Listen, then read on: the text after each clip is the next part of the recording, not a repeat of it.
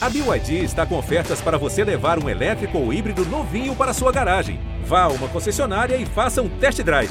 BYD, construa seus sonhos.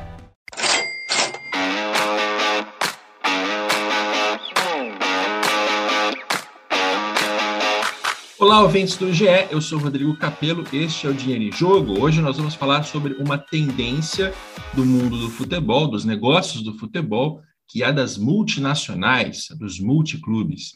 Neste episódio, eu tenho a participação do João Ricardo Pisani. Tudo bem, Pisani? Tudo certo, Capelo. Bom estar aqui contigo para falar desse tema.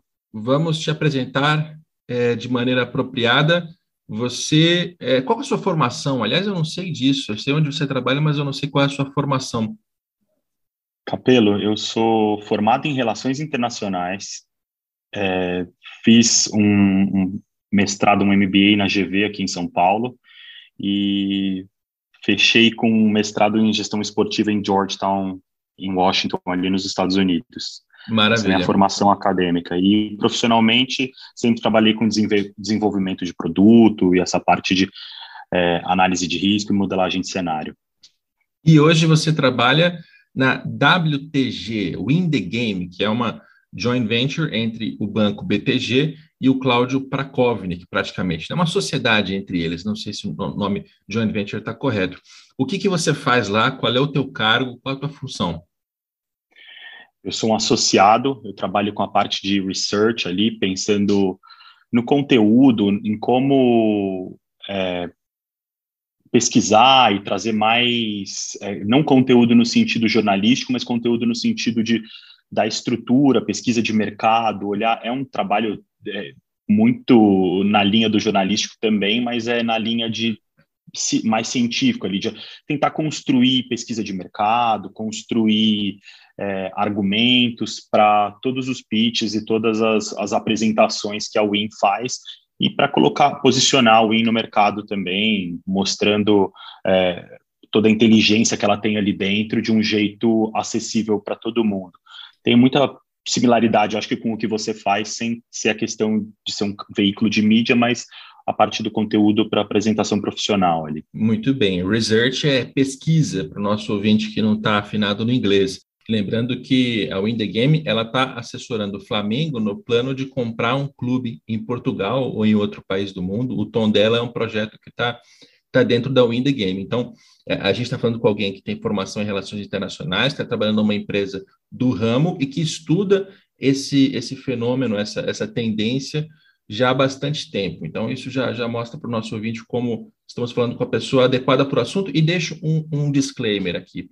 O Pisani está falando aqui como é, pesquisador, como pessoa física. Ele não está representando ao Indie Game de nenhuma maneira, e até por isso eu não vou perguntar sobre o tom dela, sobre como está essa negociação, se já comprou, não comprou. Quando a gente quiser saber sobre o assunto, tiver alguma atualização, a gente convida o próprio Cláudio Prakovnik ou alguém do Flamengo para falar a respeito. A ideia aqui hoje é falar sobre essas multinacionais. E aí, o exemplo mais fácil, né, que todo mundo já conhece, é o do Manchester City, que já tem vários clubes pelo mundo, se eu não me engano, são 11. Esse é o número que eu tenho na cabeça, mas não sei se ele está considerando o Bolívar ou não. O Pisani vai atualizar para a gente. A Red Bull também é um caso é, famoso, tem vários clubes no mundo, inclusive no Brasil, Red Bull Bragantino, mas não só esses. Você tem vários outros grupos que começaram a ser formados nessa onda de SAFs no futebol brasileiro a gente também tem, é, por exemplo, o Ronaldo tem o Real Valladolid e o Cruzeiro. Será que isso se categoriza como uma, uma multinacional? O termo em inglês é MCO, é Multi-Club Ownership. O John Texor está comprando vários clubes também, ele tem uma participação no Crystal Palace, ele tem o Molenbeek na Bélgica, ele tem o Botafogo, é, além disso, a própria 777 Partners, que está tentando comprar o Vasco, também tem outros clubes pelo mundo, como uma participação minoritária no Sevilha e uma majoritária, é, na, né, na, verdade, total, integral no, no Gênua da Itália. Então, são, são todos casos que a gente vai discutir ao longo desse podcast. E eu queria é, começar contigo, Pisani. Eu sei que é, a gente vai tentar fazer alguma coisa aqui que é quase acadêmica, né? que é de definir, chegar a uma definição do que é isso. E não somos, é, talvez, assim, autoridades no assunto para poder é, definir, né? Olha, é, é, MCO é isso aqui, mas usando da tua autoridade no assunto, de quem estuda isso há muito tempo, como é que você definiria esse, esse, esse tipo de negócio? Basta que um, um dono tenha dois clubes para que ele seja categorizado como uma, uma multinacional?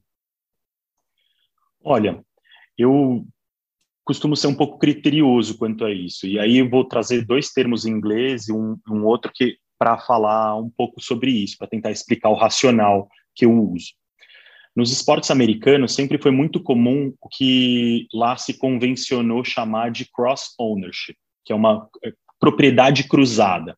É quando eu tenho franquias de diferentes esportes, mas que têm sinergias, ou tem, por exemplo, um equipamento em comum. Eu gosto muito de usar o exemplo do Atlanta Falcons, um time de futebol americano que joga no mesmo estádio do Atlanta United, quando eles construíram é, um estádio ultramoderno ali na cidade de Atlanta, e tem a mesma propriedade e usam dessas sinergias da gestão, é, tem um escritório central, claro, tem a, a, direção de futebol, você tem a direção do futebol americano, e isso pra, é o que eu categorizo como cross-ownership.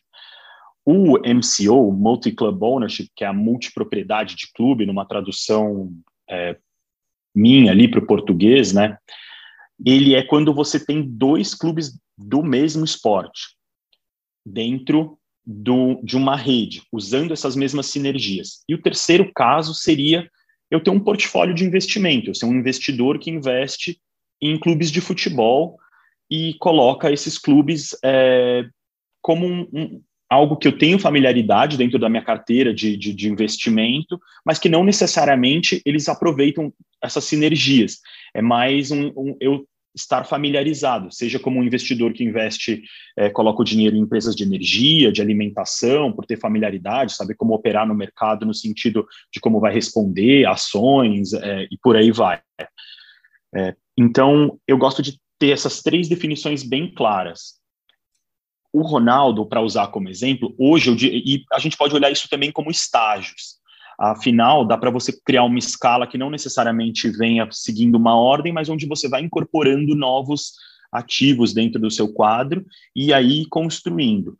A operação de, de multipropriedade de clubes, hoje eu acho que ela fica muito clara no City, como uma questão de marca, rebranding de, de clubes, transferência de jogadores.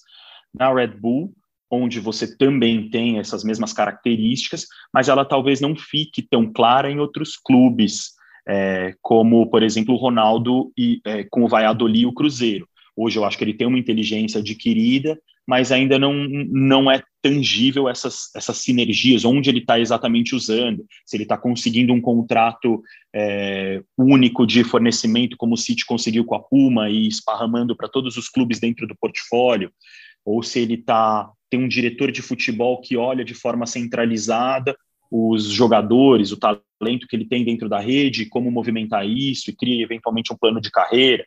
Gosto muito de usar o exemplo do Thales Magno, que saiu do Vasco, foi para o New York City FC e que eventualmente pode ir para um outro clube. Tem um diretor de futebol, tem um, núcleo central, uma direção de futebol central que olha esse, é, é, esse portfólio que também tem de talento ali dentro e gere isso.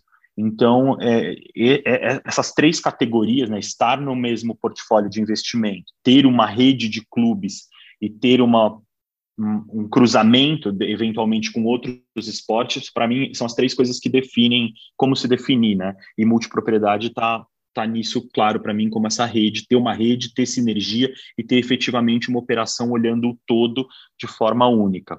Ou seja, um, um proprietário, um investidor que tenha é, um time de futebol e um time de basquete e cria alguma sinergia entre esses negócios, é o que você chama de cross, certo? Isso, perfeito. Um, um, proprietário que tem uma participação em um clube aqui, uma participação em outro clube ali, mas que não tenha uma, uma lógica por trás disso, que seja apenas é, um investimento, como talvez seja o caso do Ronaldo, né, ele tem o Real Valladolid na Espanha, ele tem agora o Cruzeiro no Brasil. A gente ainda não sabe se esses dois clubes eles vão interagir e vão fazer parte de uma estratégia, é, digamos, unificada. Nesse caso, seria apenas um investidor com um portfólio de investimentos. Ele está esperando em cada lugar um, um retorno diferente, aquilo está trabalhando de maneira separada, e isso é, não a gente não categorizaria aqui como uma. Eu, você usou multipropriedade, eu estou usando multinacional, é, vamos com. É isso, é, você não categorizaria dessa maneira. É, a princípio não, eu posso colocar como um estágio inicial, eventualmente. E dá para chegar nisso. Hoje o estágio ainda você não, não tem formalizado. Acho que tem uma questão do negócio ali, do estágio que o negócio mesmo se encontra, é, de formalização, das bases do negócio, que talvez nem consiga dar esse, esse caráter. Mas o que eu quero dizer é que não estou falando que ele não é, ou que ele nunca vai ser, ou que ele não é por hora na, no, é o momento, é a foto que eu tenho agora, o retrato que eu tenho agora, para mim, não me mostra essa, essa, essa rede de clubes formada. É isso. É, é uma coisa que ele vai. Exato. E, e eu concordo, eu concordo, porque é, o próprio investimento do Ronaldo no Cruzeiro, ele ainda não foi é, perfeitamente explicado, né? A gente já ouviu muito o John Textor em relação ao Botafogo, mas ainda ouviu pouco o Ronaldo em relação ao Cruzeiro. Não porque não queiramos ouvir, é porque ele não falou mesmo. E, e, e, se ele não falou sequer sobre o Cruzeiro, imagina essa relação entre Cruzeiro e Valladolid e se isso é um início de um grupo ou se são apenas investimentos separados. Mas, enfim, acho que a gente deixou isso claro. O que a gente está tratando, então, como multinacional ou multipropriedade é aquele, é aquele grupo em que claramente existe uma estratégia central por trás desses investimentos. E aí eu acho que a gente pode começar é, explicando como, por que, que isso faz sentido, como é que isso funciona, pelo grupo do Manchester City, até porque a pessoa que está na cabeça ali daquele grupo, né, o líder é, também intelectual disso, é um cara famoso no mundo do futebol, é o Ferran Soriano. Ele foi vice-presidente financeiro do Barcelona, eu não vou lembrar as datas de cabeça, porque eu já li o livro A Bola Não Entra Por Acaso faz um tempo, mas foi algo, algo como entre 2003 e 2011, 2012, foi por ali, né? Ele participou daquela recuperação, é, e, de, e não só a recuperação, mas do engrandecimento do Barcelona desde é, o fim da era Ronaldinho Gaúcho até a era Pep Guardiola, Messi, Xavi, Iniesta, etc. E ele, e ele é que vislumbrou essa possibilidade, né, Pisani? Eu queria que você falasse um pouco mais sobre sobre esse cara, sobre o que você conhece do discurso dele, o que você já ouviu ele dizer.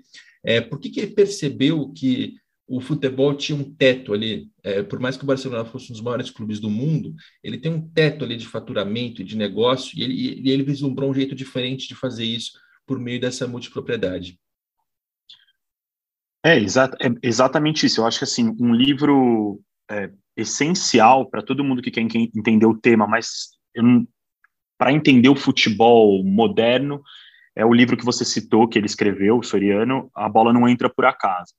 Ali fica muito claro os alicerces que ele vai, que ele, que ele tem, da, as ideias que ele tem para o futebol, de como o futebol é, deve ser gerido ou precisa ser gerido ali, e como e, e a estadia dele no Barcelona também vai mostrando os limites que um clube como o Barcelona tinham dentro desse contexto.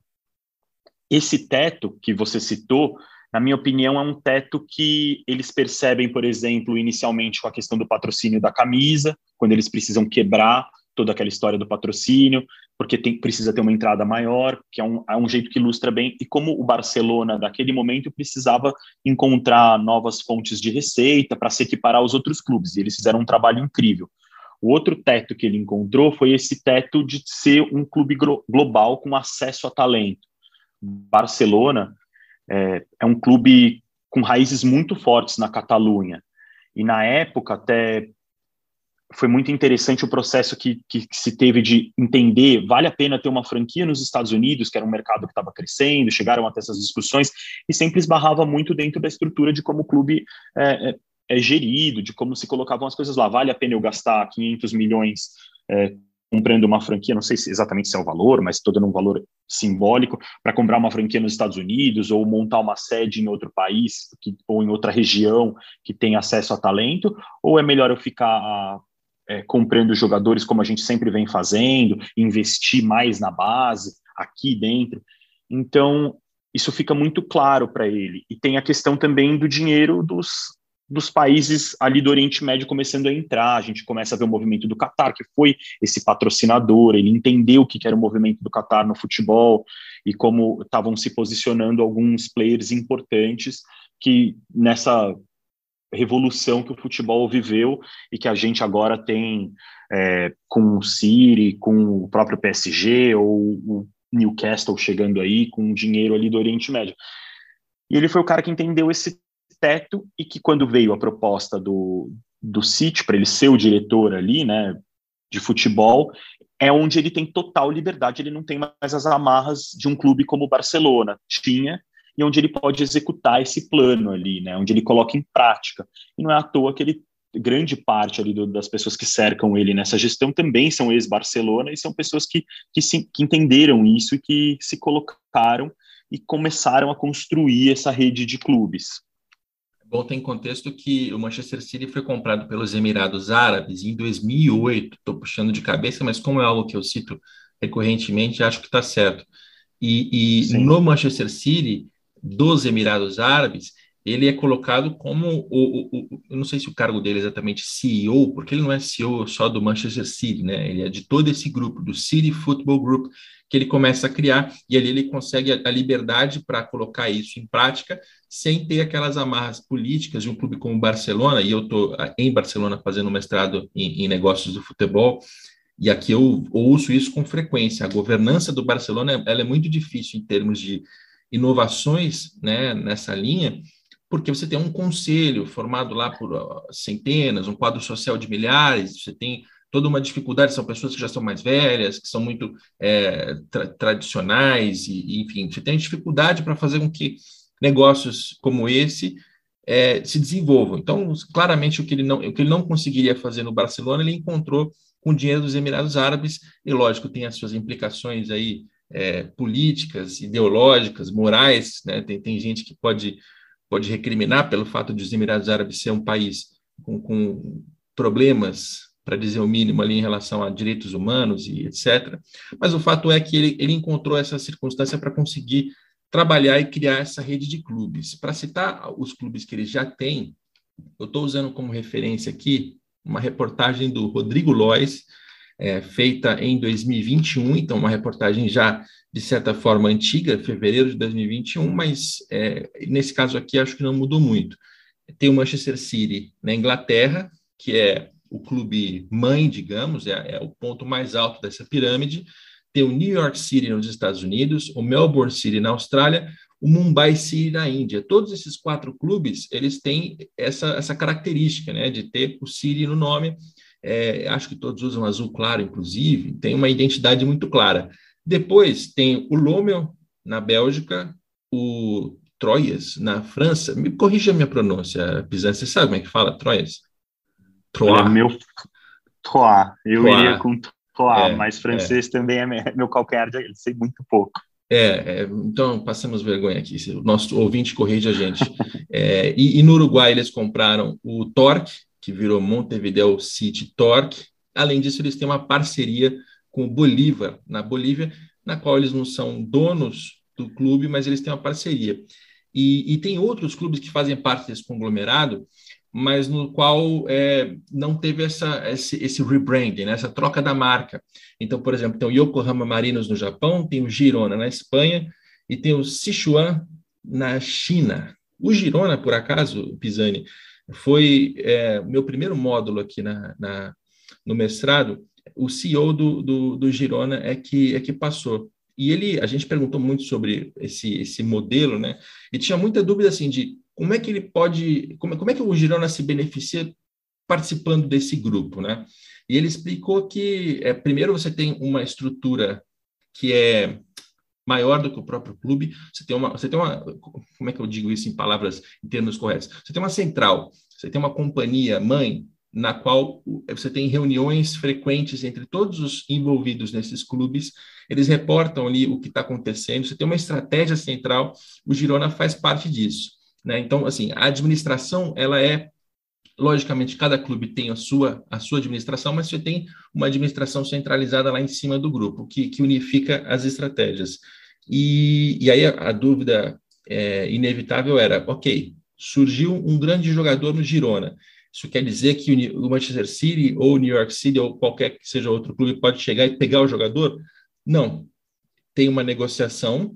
O Girona pode tomar a decisão, inclusive, de não vender para o Manchester City, vender para o Manchester United. A gente levantou essa, essa situação bem, bem radical, mas é lógico que fazendo parte do mesmo grupo, tendo alinhamento interno, etc, etc, a, a, propensão, a tendência é que se surge um grande jogador no Girona, ele vai jogar no Manchester City, né? Mas o, que o, o, importante de saber aqui é que não existe uma relação contratual que obriga, olha, nasceu no Girona, já é do City, automaticamente não vai precisar pagar nada. Não, pelo contrário, tem que remunerar, tem uma transferência nesse sentido. É, mas claro, estou falando aqui da relação Girona-City, que é, foi o que eu conheci aqui um pouco mais de perto. E, e, aí a gente pode falar um pouco desses benefícios de fazer parte desse grupo. Né? Você tem essa administração centralizada, o que, o que leva a gente a crer que tem um intercâmbio de informação, né? o que se aprende num clube se aplica no outro. Você tem esse intercâmbio de jogadores também, que é uma, uma, uma coisa que certamente vai depender de relações contratuais, mas que é um dos principais benefícios de se formar um grupo como esse. Né? Exatamente. Acho que você usou um exemplo muito bom é, do Girona ali, pela composição dele, mas é, e é um, uma analogia que eu gosto também é do com as redes de televisão. Você tem a rede, a matriz, e você tem as filiadas e as afiliadas, né? Você pode ter a Rede Globo ter uma segunda unidade dentro de um outro estado, sendo que a matriz dela está no Rio, ali dentro, e a grade de programação é idêntica, ou você tem uma afiliada que eventualmente troca um outro programa por alguma programação regional, num estado diferente, onde ela tem uma parceria. O dono não necessariamente é a Rede Globo, ou é, tem um, pode ter um sócio, ou pode ter um, alguém que é 100% dono, mas que segue a cartilha que usa o manual, até para introduzir a questão do Bolívar dentro desse, desse ecossistema de clubes que o City tem. O Bolívar é de propriedade, é um clube hoje que está sob o comando do Claure, do Marcelo Clauri, que é sócio também. Eu não lembro se ele ainda é sócio do Girona ou se ele já saiu, mas já foi também ali um dos, um dos investidores.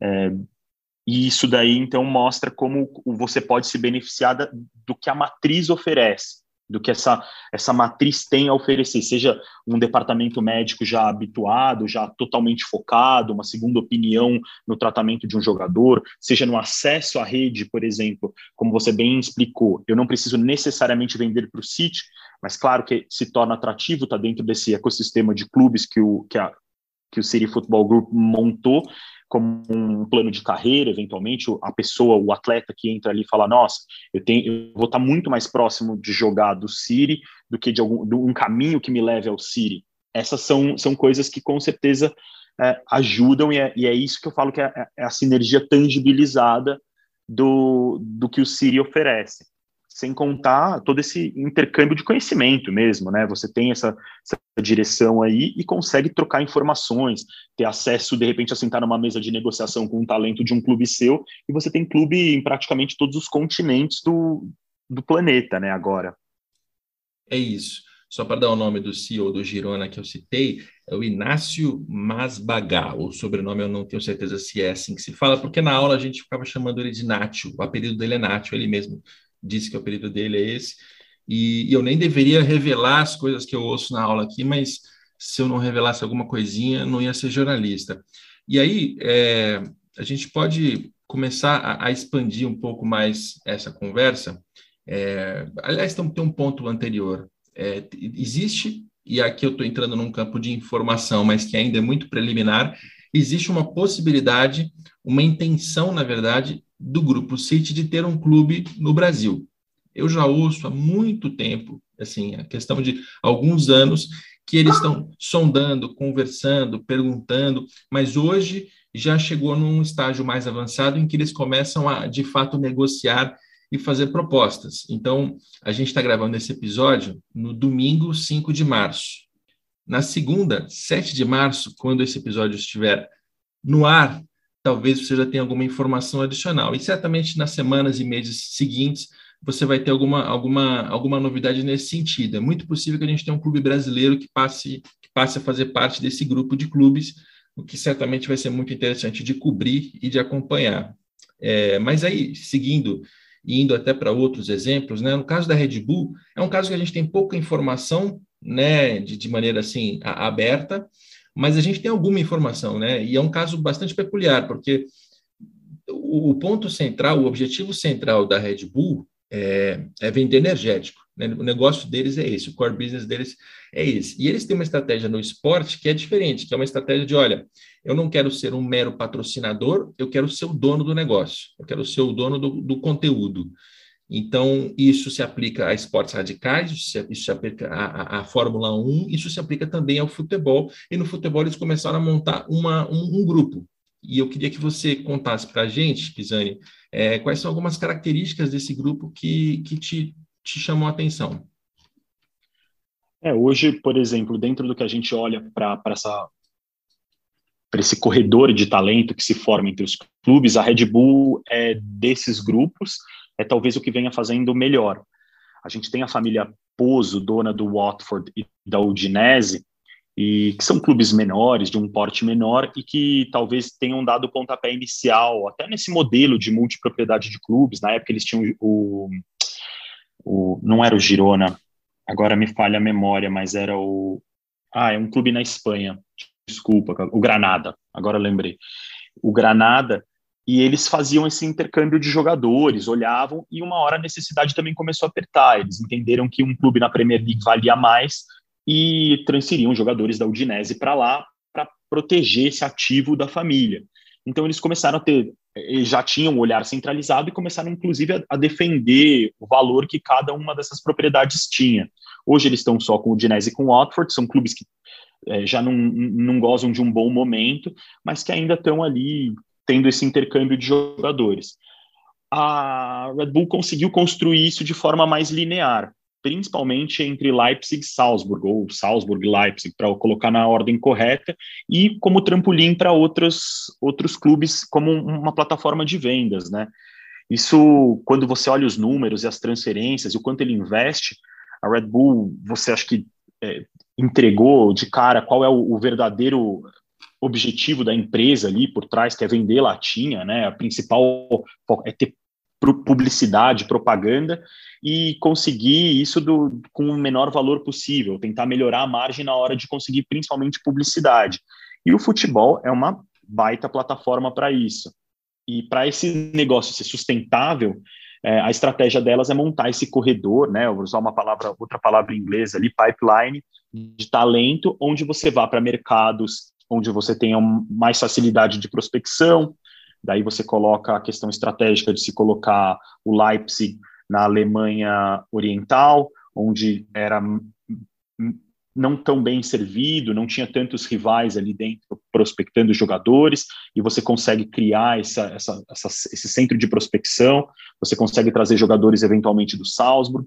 O plano de chegar na Europa via Salzburg também foi um plano que durante muito tempo bateu na porta, influenciou muito a chegada deles na Alemanha, para criar esse corredor e fazer com que a operação seja sustentável, garantindo boas margens, o negócio é, continuar girando. E o Brasil entra dentro desse mapa de logística, ele entra muito certeiro nisso. A gente é um, um celeiro de, de craques aqui, né? A gente é um celeiro de talento seja por tamanho, seja por qualidade, seja por know-how, pelo como o, o, futebol brasileiro tem é, é, essa marca do talento, né?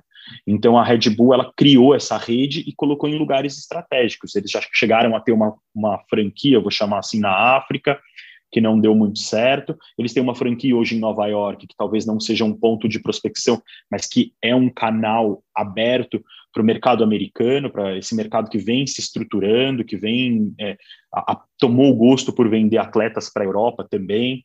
É, então, é um, sem contar que é o maior mercado consumidor do mundo, então, é, em termos de, de, de renda.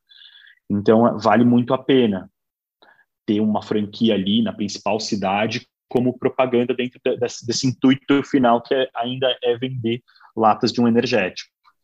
Ou seja, a gente está falando de um grupo que tem como um objetivo primário, certamente, valorizar a marca da Red Bull, até por isso ela tem é, o logo dela nas camisas, nos nomes, né, em todos os lugares, é, e a gente está citando várias vezes aqui Red Bull, então é, tem um valor que está sendo agregado à marca da, da, da empresa de energéticos e que ela vai capitalizar isso vendendo energético, vendendo latinha. Mas você tem que ter nesse grupo sustentabilidade. Cada um desses clubes de futebol não pode ficar drenando dinheiro da Red Bull o tempo inteiro, como se fosse um patrocínio convencional, porque senão não vai fazer sentido. Então, eles montam um grupo e eles conseguem, é, de maneira até mais clara do que no City, e, e, e, creio vanguardista, né, pioneira, criar essa, essa linha, essa lógica de jogadores em que o jogador, você chamou isso de, de corredor e de pipeline, que o jogador ele começa aqui num clube é, menor da Red Bull, então ele é comprado por um clube maior, mas ele é emprestado para um menor, e ele vai passando de um clube para outro, vai valorizando, e ela vai ganhando dinheiro várias vezes dentro dessa, dessa sequência né, de transferências que é natural na, na carreira de qualquer jogador hoje em dia. É, acho, que esse, acho que esse é o resumo, né? É lógico que se a gente tivesse aqui algum representante da Red Bull, a gente encheria de perguntas em algumas, alguns pormenores, mas de maneira geral, essa é a, esse é o panorama, né? Exato, exato, Capelo. As margens de compra e venda de jogador ainda são as maiores dentro do futebol, onde tem cifras consideráveis e onde você consegue efetivamente investir menos e retirar mais. É, a gente olha os clubes da Premier League ali, o, o, o que eles chamam de Big Six, né? E como esses clubes nos últimos 10 anos a folha não, a folha não, né? O, a, o balanço não fecha, gastou mais do que se arrecadou. Então, um jeito que eles olharam para derrubar isso, para conseguir trazer essa saúde financeira, foi olhando essa, esse canal, esse corredor de desenvolvimento e parar de deixar margens ali. Não deixar margens ali e conseguir até margens maiores vendendo para outros clubes. Você pode ver o Liverpool recentemente gastou, se eu não me engano, mais de 100 milhões de euros ou de dólares ali em dois jogadores que vieram desse sistema, que passaram por esse sistema e que foi muito benéfico para eles e onde o investimento foi consideravelmente baixo. Então é isso que eu chamo de margem, né? É o quanto você investe e o quanto você tira depois desse investimento, uma vez que você já trabalhou ele dentro das categorias, lapidou esse talento. Isso eu acho que hoje, é, dentro desse modelo de multipropriedade, eles são o que melhor fazem e sem ter que fazer com uma pressa que o esposo fizeram ou defendendo um outro ativo, pelo menos até agora não. E quando eles vão para Bragança, fica muito claro o quanto é uma questão de margens. Subir para a primeira divisão brasileira com o Red Bull Brasil na época não estava, era um trabalho que estava drenando energia e recursos financeiros do clube e que na matemática da ponta do lápis foi mais interessante fechar uma parceria, comprar, estabelecer ali como Red Bull Bragantino e encontrar esse caminho mais fácil. É, é uma questão, para mim, a chave ali do Red Bull seria margem, enquanto do City é uma, é uma ideia mais macro, hoje muito ligada à, à marca, a, um, a também ter satélites que espalhem a marca do City, né? O City Football Group ainda é um, um conjunto de marcas menores, mas que tem o Manchester City, como você bem falou anteriormente, como uma matriz, como a ponta de lança desse sistema todo. Então, eu acho que seriam as duas diferenças, e a palavra que categoriza a Red Bull é isso, margem. Maravilha. Então, a gente passa aqui pelo exemplo do City, passa pelo exemplo da Red Bull, que ambos são até, de certa forma, batidos. Acho que o nosso ouvinte certamente já sabia deles, especialmente se acompanha o mundo dos negócios do futebol, mas que é bom para a gente ter aqui as, as bases, né? É, existem vários outros grupos que começam a se formar. A gente vai descobrir ao longo do tempo se eles de fato vão ser é, essas, essas multinacionais com essa lógica por trás, ou se serão aquele caso que o Pisani abriu o podcast contando de alguém que tem investimentos em diferentes clubes, mas que não integra isso de alguma maneira. É, e, e, tem vários exemplos, eu não, vou, eu não vou citar todos aqui, porque a gente perderia o, o, todo o nosso tempo de episódio só citando os clubes que já fazem parte. Maravilha. Então fica uma lição de casa para o nosso ouvinte e para mim também, que pesquisar mais sobre David Blitzer, que tem vários investimentos nos esportes americanos e que está também no futebol. E aí tem uma característica, né, uma coisa muito clara aí, que é a participação de investidores americanos, de pessoas que vêm dos Estados Unidos com seus é, milhões, centenas de milhões e bilhões, quem sabe, de, de dólares, e começam a investir em futebol. Quer dizer, o, o, o, soccer ainda pode não ser uma potência em termos de seleção dos Estados Unidos numa Copa do Mundo. Agora, os, os investidores americanos eles estão participando do futebol europeu, uma, uma invasão, digamos, recente, né, de vários clubes sendo comprados por americanos, E, e, até no Brasil, né, com o John Textor agora comprando uma parte, comprando não, comprando uma parte não, comprando todo, é, quase todo o Botafogo, 90% da SAF do Botafogo pertencem ao John Textor, o acordo definitivo foi assinado nessa semana passada. Você vê isso como é, o sinal de alguma coisa? Quer dizer, significa que essas pessoas elas chegam ao futebol com uma cabeça em termos de gestão, de administração, que está mais alinhada a esportes americanos, que estão mais avançados em vários aspectos, é inegável isso, é, seja de entretenimento, de tratamento do produto, de, enfim, o que, que você vê como algo algo relevante nessa participação de investidores dos Estados Unidos, se é que há alguma. Você pode também responder, olha, não tem nada a ver, cada um tem uma cabeça, não tem nenhum tipo de tendência nesse sentido, mas essa presença de americanos quer dizer alguma coisa? Olha, Capelo, primeiro desculpa pela minha cachorra latindo aqui de fundo, mas a gente tem visto esse movimento bem consolidado e você toca num ponto muito bacana, né? Que é a experiência que eles já têm dentro do mercado americano o mercado americano tem uma característica muito bacana, que é o, o Blitzer talvez seja um, um bom exemplo para ilustrar isso. Ele já era dono de duas franquias, é um cara que já tinha, já investiu no esporte e que quando você, por exemplo, gere duas franquias, seja uma na Filadélfia, seja uma na uma em Nova Jersey ali de hockey e uma de basquete, você vai falar, poxa, eles não estão nem no mesmo lugar dividindo uma mesma arena, eles não estão. O que, que você consegue com isso? Provavelmente fornecedores, quem vai cuidar das suas duas arenas, você consegue sentar numa mesa de negociação para ter um fornecedor de bebida, um fornecedor de comida, um fornecedor de serviços de limpeza, e você vai ganhando escala. E isso já te dá uma vantagem na negociação quando você não tem esse volume. Você garantir para o seu fornecedor um volume maior ajuda ele na hora de diminuir o custo do, do, do serviço dele. Então, esse é um know-how que nos Estados Unidos já existe é um conhecimento que já existe há, muito tempo. A, a, a indústria do esporte é bem consolidada ali dentro, ela tem essa junção com a indústria do entretenimento, e não só na, no, no, show, na, na, na, coisa, no espetáculo dentro de quadra, mas na gestão, no, no que eles chamam de, de, de back-office ali, né? Você gerir as franquias, a gestão propriamente dita do dia a dia. Isso fez com que criassem grupos ali, não, é, não à toa que você tem um modelo de cross ownership e não à toa você tem esse modelo de portfólio de investimento muito comum dentro dos donos americanos. O futebol entrou dentro desse caldeirão com a consolidação da MLS, esse crescimento que a MLS teve, é, é, que foi, foi evoluindo de forma paulatina, não foi um crescimento exponencial, mas foi um crescimento consolidado ao longo de vários anos e teve uma construção muito sólida ali dentro.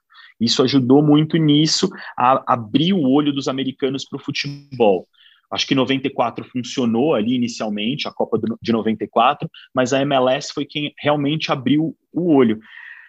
E dentro desse movimento, a questão da, dos americanos terem uma, um, a visão do investimento, a visão de explorar novos mercados, a, a, versão de a visão de achar novas é, lugares onde o retorno pode ser maior de investimento, e o futebol se mostrou algo sólido. Acho que ajudou ter a MLS ali, ajudou a abrir o olho de muito investidor americano, e o crescimento do futebol, entender que o futebol é, de, de fato, um esporte global, como as outras franquias talvez não são, é um jeito de fincar o pé em outros lugares, e é algo que eles têm muito a aportar com essa visão com essa visão que eles já trazem do mercado americano para outros. É muito, quando você vê os discursos, é, o John Textor deu um pouco a mostra disso, é, rompendo alguns patrocínios, deixando alguns patrocínios de lado, sentando para olhar. Eu não sei se isso já está confirmado, mas a, a, a, intenção dele de eventualmente rever esses patrocínios mostra que é alguém que está olhando para o todo, não só para o futebol, para compra e venda de jogador, para montar uma equipe forte. Ele está olhando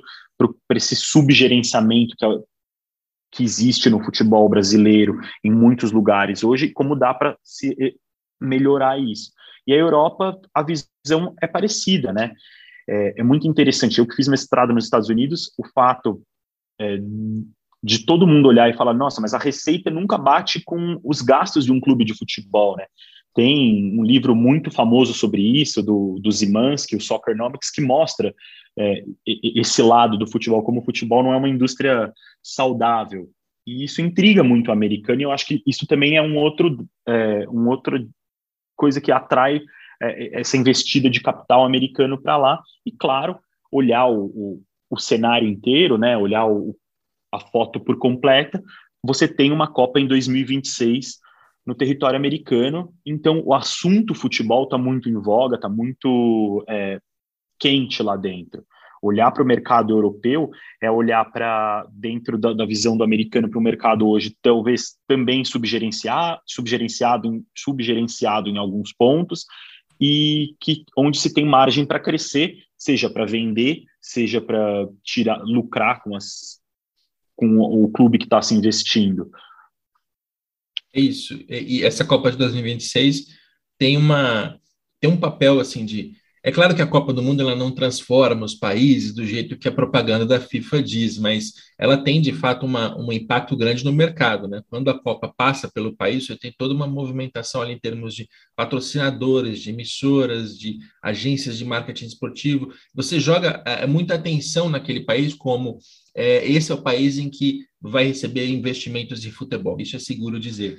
E no caso dos Estados Unidos, né, que tem a Copa de 2026 pela frente, dividindo com o México, mais uma vez, é, tem a possibilidade de, e a gente está se antecipando aqui em alguns anos, essa pauta certamente vai, vai aparecer mais vezes, de olha, é, os americanos vão olhar de novo para o soccer com um, um, de um jeito diferente, né? E a gente pode considerar essa visão desses, desses investidores e, e proprietários americanos como algo algo a desenvolver. Tem um ponto do, do Textor nessa estratégia dele que eu queria que você comentasse dessa sua opinião, Pisani. Ele diz que é, diferente de outros é, grupos, né, de outras multinacionais, de outros MCOs, ele quer fazer um, um, um, uma seleção de clubes ali em que sejam clubes todos ou quase todos de massa, é, clubes da primeira prateleira, clubes que estão na primeira divisão. Né? Então, ele tem uma participação de, de 40% no Crystal Palace, ele tem 90% do Botafogo, estamos falando de dois clubes de primeira divisão, um, na Inglaterra, outro no, no, Brasil. O Molenbeek não se encaixa nisso, mas ele negociou é, exaustivamente para comprar o Benfica, não conseguiu, e, e, as notícias que vêm de Portugal é de que ele está é, empenhado em comprar um clube é, em Portugal como o Porto. Se fala muito no Porto, não sei se existe uma negociação de fato, mas ele está. As notícias todas apontam nessa direção. O que, que, você pensa em relação a isso? Porque claramente isso diverge um pouco do que se, do que a gente está contando aqui como, como um, uma, um padrão nessa tendência, né? Olha, em vez de ter uma matriz e vários clubes menores que vão é, gerar jogadores para essa matriz e vão criar esse, esse, esse fluxo, né? Esse pipeline, esse corredor, como você chamou, ele está ele tá vislumbrando uma coisa diferente, né? Clubes de portes todos muito grandes que vão precisar receber investimentos e ser muito competitivos, porque tem torcidas por trás é, faz sentido para você? O que, que você pensa? Olha, Capelo, a minha, como, como alguém que olha isso, a minha reticência, o ponto que eu sou reticente começa com a questão de ser um clube de massa. Claramente, gerenciar um clube de massa te coloca muito mais é, alto no pedestal, mas também te coloca numa vitrine muito maior. A pressão é maior. Você gerenciar Botafogo e Benfica eu acho que são problemas quando você com que jogador você vai comprar para um clube. É, vou pegar embalo nessa negociação do Cavani eventualmente. Imagina que você é dono desses dois clubes, os dois estão precisando de um atacante, de uma referência diária, ou seja, de um nome é, que soe bem para o mercado, para esse momento de transformação. Onde você vai colocar esse ativo? Vão ser núcleos independentes? Dá, dá, mas eu acho que é um projeto muito mais arriscado e que eventualmente pode ter muito mais esse tipo de conflito. Você tirar um jogador do Torque, colocar é, no Bolívar, porque o Bolívar foi para a Libertadores e o Torque não, eventualmente faça sentido. É um clube que tem uma torcida minúscula, com um clube que tem uma torcida maior dentro da Bolívia, e, e, e vai ser uma vitrine eventualmente maior, ou na, se efetivando uma compra aqui, você consegue fazer essas transições mais fácil.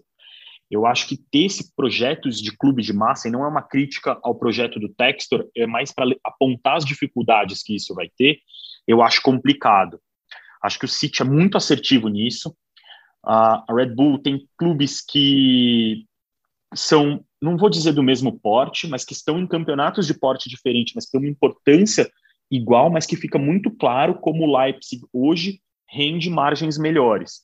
É um clube que tem se consolidado melhor e tem acesso a um campeonato mais forte, o que acaba é, dando esse efeito cascata e colocando o clube como, talvez quando você olhe, seja o, o você olhe como o maior dentro do universo do, da Red Bull. O City é o maior dentro do, do universo da, do City Football Group, o, o Manchester City, né? E aí você ter vários clubes de massa é algo arriscado, é um baita desafio, é algo muito é, seria interessante olhar como você vai fazer isso, porque eu acho que você nunca vai fugir da ideia de vasos comunicantes. É, seja para o torcedor, seja na sua própria gestão, onde quando você mais colocar pressão em um, você vai fazer o outro subir extremamente, e se você fizer o inverso, isso vai acontecer, porque ainda tem uma gestão central, seja por problemas. Os Pozo mostraram muito isso como ele, ninguém queria ali destruir o patrimônio conseguido. E o patrimônio ali era o Watford, que valia muito mais, estava na principal competição de futebol do mundo, e como eles sacrificaram a Udinese para colocar jogadores ali nas janelas, até na janela de janeiro, que é uma janela simbólica que é de ajuste, né, de elenco, como eles fizeram isso. É, eu acho que ali é quando a necessidade bate a porta de quem está gerindo e precisa tomar aquela decisão que eu, eu não, não posso perder dinheiro nessa, nessa brincadeira, entre aspas. É verdade, é verdade. Esse é um ponto, um ponto, não sei se vulnerável, assim, uma vulnerabilidade, talvez seja um, um potencial, sei lá, mas de fato tem um risco aí de você ter clubes todos com uma pressão grande que vão ter cobranças à altura e, e, e as decisões, né? E como assim, está muito claro para os torcedores que eles fazem parte desse grupo, né? O torcedor do Botafogo ele já, já tem carinho pelo Crystal Palace, mas a gente está no comecinho dessa parceria. Quando, quando aparecer um Cavani, por exemplo, contratado pelo Crystal Palace, talvez o Botafoguense pense, peraí, mas por que, ele não veio jogar aqui? Né? E vice-versa, talvez o, o Cavani venha para o Botafogo e o torcedor do Crystal Palace pense, ei, peraí, a gente não está no, no na, a gente não é a matriz desse grupo, que, que pretensamente não tem matriz, né? O discurso deles vai nessa linha. Tem uma, um outro ponto que, que é legal da gente problematizar, apesar dessa palavra ter sido deturpada aí pelas, pelas militâncias recentes de redes sociais, que é uma, é, tem, uma, tem uma reportagem na Panenka, que é uma revista aqui publicada na Espanha, excelente revista, eles têm uma reportagem de algumas páginas em relação a isso, e, e só para vocês perceberem, né, os nossos ouvintes, como esse é um assunto que está em, em, em, pauta no mundo inteiro, nos, nos, melhores veículos, e a Panenka tem uma, uma reportagem de algumas páginas, o título é Clubes Hermanos, e a pergunta, né, eles citam ali vários casos, eles dizem que é, hoje 164 clubes no mundo já têm, é, eles têm proprietários com participação em outros clubes, né, o que não necessariamente, como, como o Pisani já explicou, vai caracterizar uma multinacional, uma multipropriedade, mas é um indicativo de que é, os mesmos investidores estão crescendo para outros lados. Eles fazem um mapa aqui, então, por exemplo, na França, 10 clubes já fazem parte, é, já, já tem como proprietário alguém que tem outro clube.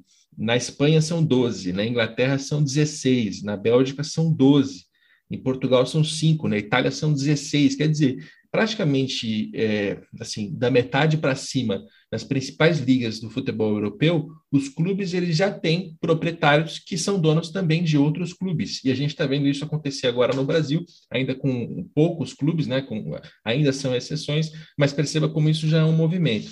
E a pergunta que eles fazem aqui na revista, que é a, ela está premiando a reportagem como um todo, é acabaremos normalizando que clubes de um mesmo proprietário se enfrentem e eles levantam muito a necessidade por parte da, dos órgãos reguladores, entre aspas, né, a UEFA, a FIFA, no nosso caso a Comembol, de colocar algum tipo de regulamento para dizer, peraí, é, digamos que tem o mesmo dono que tem a participação no Botafogo e é que aí eu vou dar um exemplo concreto vai ficar ruim.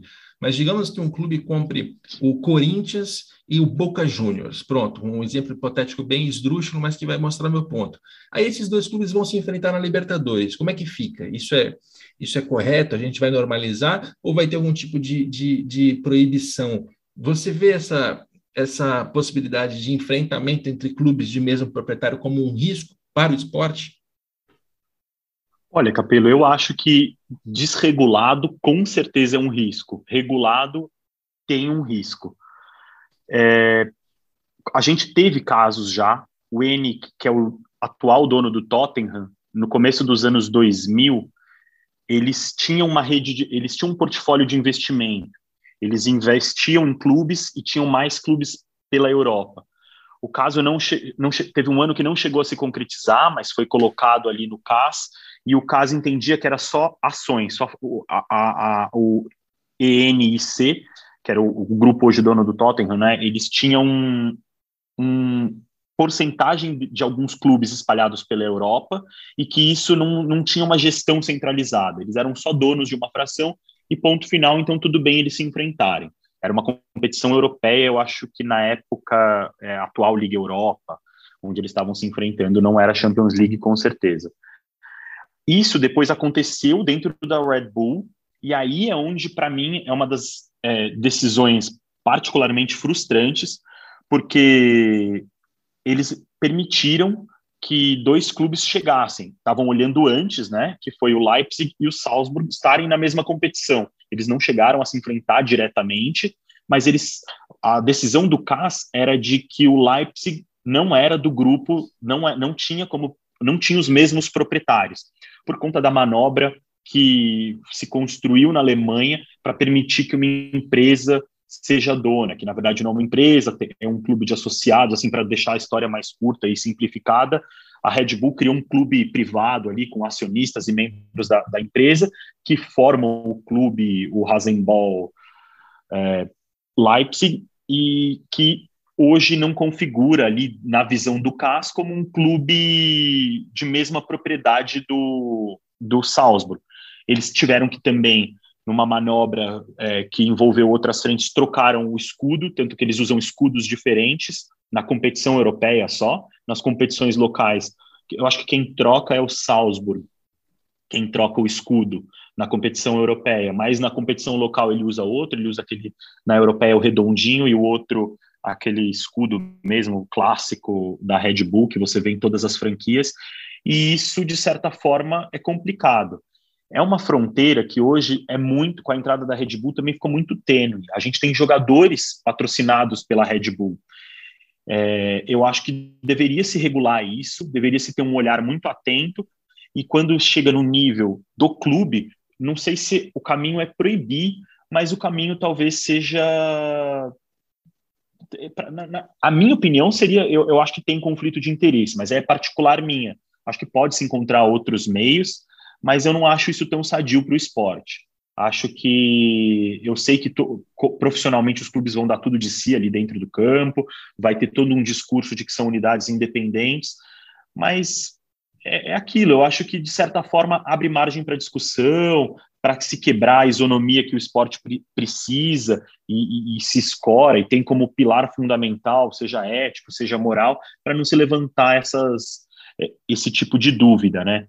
Por isso, vale muito, até voltando ao ponto anterior, a questão de se ter clubes grandes dentro do, do, do, do portfólio, ou clubes que vão estar disputando competições europeias sempre, ou ter clubes menores, mais satélites, que não tenham essa projeção toda, como a gente já tem esse regulamento aqui no Brasil, com os times B, na época não podiam passar, na Espanha também, onde você está, Real, o, o, clube, o Real Madrid tem o, o Castilha, o Barcelona B, eles nunca podem estar na mesma divisão. Eu acho que essas são ferramentas muito boas. A Itália agora passou por isso, né? O Lotito, dono da Lazio, foi obrigado a vender a Salernitana. Foi até, eu acho que uma questão a agenda que se estabeleceu para colocar isso, mas ali tinham regras claras. O Lotito não poderia ser dono. O que eu falo de regra ali que a, o calendário não foi bom é que deixaram a decisão para o meio do campeonato e não para antes do campeonato. Foram, é, desculpa a palavra, mas empurrando com a barriga ali, né? Então, é, eu acho que, mas a decisão foi correta. A Itália tinha um regulamento muito claro para essa questão de mesmo os donos, acionistas, multipropriedade, e que precisou ser colocado em prática e, e obrigou a venda do clube. Não teve, não teve truque ou manobra que proibisse ou que fizesse com que voltasse atrás. e o Lotito, segundo ele, né, perdeu dinheiro porque vendeu abaixo do que precisava, porque teve que fazer essa venda às pressas e correndo e por aí vai. É isso, a gente está na mesma página, tem a mesma opinião. Que existe um conflito de interesses é evidente, né? E, e assim, não é nenhuma questão de que não, de fato há uma tentativa de manipulação, mas o, só de parecer que pode haver uma tentativa de manipulação já não é já não é correto, já não pode acontecer. Né? Por mais que, digamos, o Botafogo, o Textor compra amanhã o Goiás, e aí os dois passam a fazer parte do mesmo campeonato. Por mais que, que até as administrações sejam diferentes, ou que o Textor seja minoritário no Goiás, por, por mais que você encontre circunstâncias em que não vai ficar claro eh, que, olha, é, é exatamente a mesma pessoa, não. Por, por mais que tenha pormenores que suavizem, não deve ter, não tem que ter, porque se, se tiver o mesmo proprietário nos dois clubes, sempre vai, no mínimo, levantar a suspeita de que alguma coisa pode acontecer. Isso vai ser ruim para todo mundo, é ruim para os jogadores, é ruim para o mercado. Então, eu, eu, eu, eu acho também que não, não pode acontecer. Agora, como é que se resolve especificamente, aí eu já não sei. Qual é a regra que deve ser colocada? Tem que ser bastante discutido para que seja uma regra firme, uma regra colocada no tempo certo, né, para não acontecer isso como aconteceu na Itália, que você citou, e, e que resolva esse problema, mas sem também coibir a possibilidade é, de, de, de, sucesso esportivo, sei lá, né, se o Textor compra um clube hoje na terceira divisão, esse clube vai bem para caramba, é, não sei, tem que ter algum tipo de, de mecanismo para regulamentar isso. Mas o fato é que não regulamentado me parece pior também. Aliás, essa é a conclusão a que chega a revista da, da Panenka. E para a gente fechar esse, esse episódio, Pisani, a gente pode voltar um pouco ao passado, porque tudo isso parece muito novo, e é de fato muito novo, mas tem um exemplo dos anos 90 que já mostra como tinha alguém que estava pensando à frente, talvez não de maneira estruturada, de maneira é, pensada, mas já estava praticando isso que a gente está vendo hoje, é, 20 anos antes do, do, do restante, que era Parmalat. Eu já citei esse exemplo algumas vezes nos meus comentários no Sport TV. Sei que você também já estudou esse assunto, gosta muito dele, então vamos, vamos refrescar a memória do nosso ouvinte torcedor. O que foi o caso da Parmalat nos anos 90? Então, Capelo, é muito bom. Pegando o ponto que você colocou ali, talvez a Parmalat não tenha sido na, na acepção da palavra uma multipropriedade de clubes, mas foi um multi-gerenciamento é, do futebol, né? tinha uma unidade central de gerenciamento que olhava para o futebol da, dentro de vários clubes ali. A família Tanzi era dona da, do Parma, na Itália, dona da Parmalat, da fábrica de leite, tinha uma estratégia de chegar no Brasil e, como uma estratégia de marketing, é, se associar a um clube de futebol, pela popularidade que o futebol tinha aqui, e dentro disso começou a construir uma rede até foi a, a política de marketing talvez até um pré Red Bull dentro dessa proposta deles né com outras diferentes mas sendo o, o, o viés do marketing o caminho do marketing. E unificou o gerenciamento de futebol. É, eles chegaram a patrocinar simultaneamente Boca Penharol, tentaram entrar, exercer influência, expandir essa rede para outros clubes, chegaram a patrocinar também o Toros Nessa, na, no México, e tinha esse, esse poder da família ali é, que vinha da Itália e uma gestão centralizada do talento, né, do, desse trânsito de jogadores. Ali também a gente já viu como essa questão da multipropriedade, fazendo gancho com a sua última pergunta, como ela cria zonas cinzentas, né? O São Paulo tinha um, um acordo é, no contrato do Cafu, onde ele não poderia voltar para o Brasil, acho que para nenhum outro clube, eu não lembro exatamente qual era o gatilho que tinha ali dentro, mas que vetava ele vir direto para o Palmeiras, ou vetava ele vir direto para qualquer rival.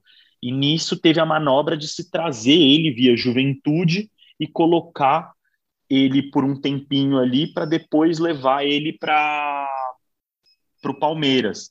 Então foi muito interessante olhar tudo isso e como eles gerenciaram isso, a saída do Asprilha do Parma para cá, é, a levar o Alex daqui para lá e por aí vai.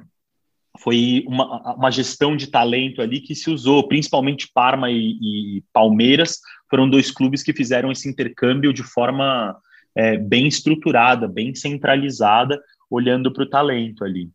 Foi muito bacana. É, eu, eu, gosto muito desse caso, acho que por ter sido visionário, né? Acho é. que tem várias, vários aspectos ali, olhando para o aspecto para o viés gerencial, que mostram algo muito bacana e, é. e de vanguarda no futebol se a gente pensar pela expansão da marca, né, pela questão da, da, do branding e tal, dá uma discussão inteira, mas que eu acho que não é o caso aqui. O ponto que eu acho interessante é aquelas parcerias da, da Parmalat não eram um mero patrocínio e não era ainda uma propriedade de fato, ela não era dona da Palmeiras. Eles tinham um acordo de cogestão. Então, o departamento de Isso. futebol era administrado numa parceria entre o clube social e a patrocinadora. E a gente sabe, né, pelas notícias e pelo contexto, que a patrocinadora ganhou muito poder nesse sentido. Ela tinha um executivo no Brasil, José Carlos Brunoro, que vinha do vôlei, um cara conhecido, né? Ele, ele é, é, bastante respeitado no mercado, especialmente por aquele período em que ele era o cara da Parmalat dentro do Palmeiras e ele fazia essa administração ali do departamento de futebol. E, e, eu lembro de alguns outros casos, é, claro, eu estou puxando de memória, talvez o torcedor mais, mais é, aficionado talvez me corrija, mas teve um momento em que o Magrão e o Galeano, ambos volantes do Palmeiras, se desentenderam, brigaram, não estavam se dando bem. Um dos dois saiu, acho que foi o Magrão que foi jogar no Juventude durante algum tempo, e a, a Parmalat, e isso foi de propósito, porque eu lembro de entrevistar o Brunori e ele contar isso. É, a Parmalat colocou de, de propósito o Magrão no Juventude para, olha, a gente precisa solucionar isso aqui, mas é um ativo importante, é um jogador é, bom para a gente, coloca ele no Juventude, ele inclusive foi muito bem no Juventude, depois voltou ao Palmeiras, quer dizer, você já tem uma lógica, inclusive, de intercâmbio de jogadores entre um clube e outro, fazendo parte dessa rede informal, porque não eram propriedades, e isso tudo era muito, muito é, vanguardista. De novo, não sei se era, e acho que não era, estruturado do jeito que é a cabeça do Ferran Soriano que abriu esse episódio. Mas, sem dúvida, é, uma, é, uma, é um, um embrião aqui do, dessa, dessa multinacional que a gente está vendo acontecer. Eu gosto muito desse caso da Parmalat também.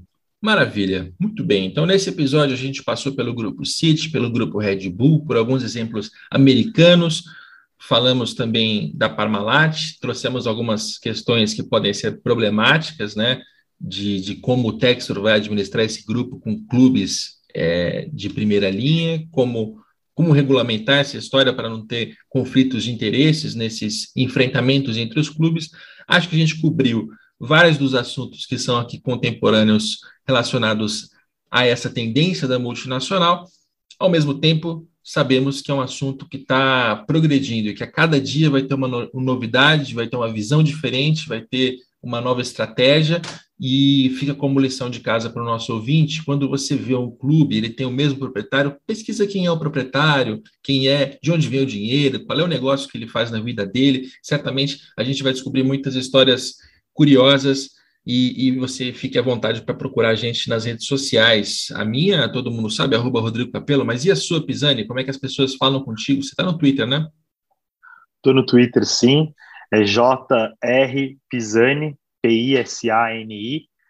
É, pode me acessar ali, fazer pergunta, o que quiser. Eu costumo, não sou o cara que mais interage, mas é, sou, uso muito a ferramenta e acho uma ferramenta muito boa, seja para acompanhar você, seja para acompanhar todo mundo que hoje fala muito dessa questão da, da, indústria do esporte, dos negócios do esporte e desse movimento todo de SAF aí que está tá trazendo esse outro tipo de discussão e, e expandindo né, a discussão hoje sobre clubes, clube empresa, rede de clubes, donos de clube, clubes democráticos e por aí vai. Muito bem, João Ricardo Pisani, que além de autoridade em multipropriedade, também participa lá do Na Bancada com o Irlan Simões, né? Isso, isso, muito legal ali. Eu acho que a gente, acho que todo mundo hoje que trabalha com futebol tem que ter um pé, seja por interesse, seja por, por consciência, acho que tem que ter um pé na bancada, tem que ter um pé um pouco no concreto, tem que entender, falar essa língua que o torcedor fala, olhar e colocar e se colocar ali. Eu sou uma pessoa que cresci, acho que na arquibancada, cresci ali no concreto, gritando para o meu time. Foi isso que me atraiu estar no futebol, foi isso que me atraiu me especializar e, e, e fugir um pouco de quadros um pouco mais é, é, políticos de dentro do clube, mas querer ter um, um, uma experiência profissional maior para também defender meu clube do coração, para também defender o futebol brasileiro como eu gosto, mas sem perder esse contato com, com o torcedor, com o cara que tem aquilo como, como parte importante do seu dia a dia e, e se vê tão dono quanto quem tem a, a, escritura, entre aspas, mas que também é parte dessa propriedade aí do clube, na minha visão, dessa, desse clube democrático que eu defendo tanto ali na bancada, com companheiros como Irlan e outros colegas ali. Muito legal seu perfil, cara, porque sendo alguém que trabalha na, na, WTG, no BTG, o que a gente pode esperar é, ah, é um garoto da Faria Lima, um menino rico, né? É, e, e, na verdade, você compõe esse lado que, que entende do investimento e da propriedade com o cara da arquibancada que conversa com o Irlan, que defende a, a democratização. Eu, eu, eu me inspiro muito nisso também, tento ter, tento ter essas, essas duas linhas abertas e, e entender as duas e saber quais são os valores e, e problemas das duas. É, acho que é, é um perfil bem legal que você tem. João Ricardo Pisani, obrigado pela participação aqui no podcast. Obrigadão, Capelo, eu que agradeço, assim, é, é, muito legal, tive a oportunidade de bater um papo com você no Na Bancada, já tinha sido um momento muito bacana, assim, acho que você é, é uma das principais referências hoje do, do, do assunto dentro do futebol, é um cara que tem um, uma trajetória muito legal dentro desse meio e é uma honra estar aqui, é muito bacana, ainda mais para falar do tema que eu acho que eu mais me debruço, que eu mais gosto e que eu vejo, de certa forma, como um futuro sem um juízo de valor, seja positivo ou negativo, mas algo que, que veio para ficar e que vai dar novos contornos para como o futebol é gerenciado, é, é sentido, é vivido pelo torcedor da bancada, pelo, por quem está procurando comprar e vender um clube, seja como investimento, seja por paixão mesmo. Então é, é muito legal estar tá aqui e poder comentar um pouco desse trabalho, dessa pesquisa numa plataforma como a sua. É isso aí. Goste ou não, as multinacionais são uma tendência e elas aparentemente vieram para ficar. Vamos ver quais serão os resultados das primeiras, né, as que estão se formando agora. Certamente isso vai ditar o que virá depois. Esse episódio tem a produção do Pedro Suaide, tem a coordenação do André Amaral e do Rafael Barros, e a gente volta na próxima segunda-feira, talvez. Eu vou deixar aqui aberta uma possibilidade de não ter episódio na próxima semana, porque eu estarei a semana inteira em Bilbao, estudando o Atlético de Bilbao e também outros outras, é, outros exemplos daquela cidade. Então, talvez não tenha episódio por pura falta de tempo, porque eu estarei fora de casa. Mas a gente volta em algum momento com o dinheiro em jogo.